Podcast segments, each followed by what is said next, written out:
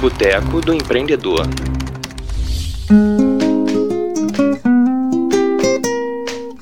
Fala, empreendedores! No nosso último bate-papo, eu falei sobre uma questão que é praticamente a vida de todo empreendedor: a parceria. Para quem está começando e até para quem já está há alguns anos no mercado, as parcerias, os apoios, a colaboração de mentores e de outras empresas e empreendedores são fundamentais para o crescimento e o avanço no mercado. Minha máxima é: sozinho você não chega onde merece e trilha um caminho muito mais difícil. Eu sou a favor, inclusive, de parcerias com empresas do mesmo ramo. E não estou falando de sociedade, não, galera. Eu estou falando de planejar ações, estabelecer metas, aumentar a sua fatia de mercado e o seu network. Mas, por favor, pelo amor de Deus, antes de chamar uma pessoa para uma reunião e propor uma parceria, pensa antes no que vai propor.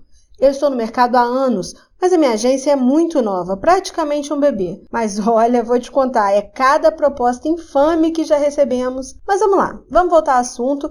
E não é porque eu recebi diversas propostas ruins que sou contra as parcerias. Muito pelo contrário, sou totalmente a favor delas. A única coisa que peço a você é pensar na proposta. Afinal, o que é uma parceria? Quem pode ser seu parceiro nesta jornada de empreendedorismo? Vamos lembrar que a parceria só acontece quando é bom para os dois lados. Se não for bom para os dois lados, não é uma parceria, é quase um abuso corporativo. Parceria é quando os dois ganham, mesmo que não seja imediatamente. Por exemplo, eu tenho uma agência de comunicação e se você me propuser fazer todo o seu marketing de graça só para eu aparecer, bem provavelmente não vai me interessar. Até porque eu já tenho clientes, por esse ser de fato meu ganha-pão e não um hobby, entre outras tantas coisas que eu poderia listar aqui. Mas vamos lembrar da época do escambo. A famosa permuta pode ser válida, mas cara, na boa, apresenta uma proposta honesta e que vai ser boa para você e para a pessoa. A troca de serviços pode ser muito útil. A união de serviços para determinado cliente também. Se minha expertise é de comunicação e a sua é jurídica, por exemplo, podemos nos unir e ofertar algo muito bom. E provavelmente você precisa investir na sua comunicação interna ou mesmo na sua identidade visual. E quem sabe eu não esteja precisando de um serviço jurídico. Tá aí a possibilidade de uma parceria de sucesso. Vou repetir: a parceria só é válida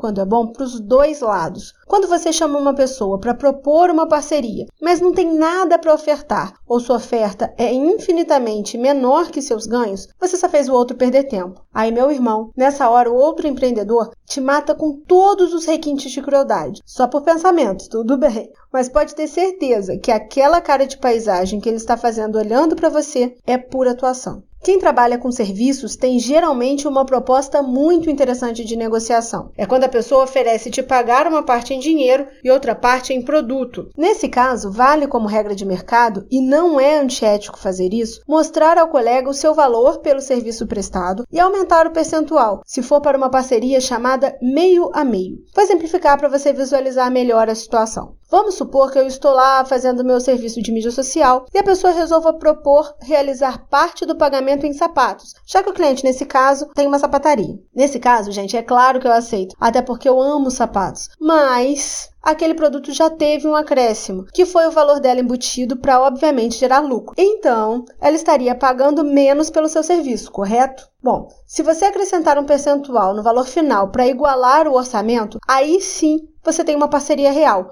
onde todos saem ganhando. Até porque todo mundo tem custos fixos, inclusive eu. Não é porque a empresa é de serviços que ela não tem custos, não, tá, gente? Vamos deixar isso bem claro aqui. Todo mundo paga luz, água, funcionários. A vida não é feita só de escambo, sorrisos, abraços. Poderia, até que poderia, mas não é assim que funciona. Vale lembrar também que não é só porque você propôs uma parceria que o coleguinha precisa aceitar, tá? Estamos falando de pessoas adultas, de mercado de trabalho e de um mercado empreendedor. Então, se a pessoa sentir que não ganha nada com a sua proposta, ela tem todo o direito de recusar ou até mesmo fazer uma contraproposta, o que geralmente dá um samba muito legal. Eu espero que você encontre bons parceiros e que seu negócio flua. Sucesso e até o próximo bate-papo aqui no Boteco do Empreendedor.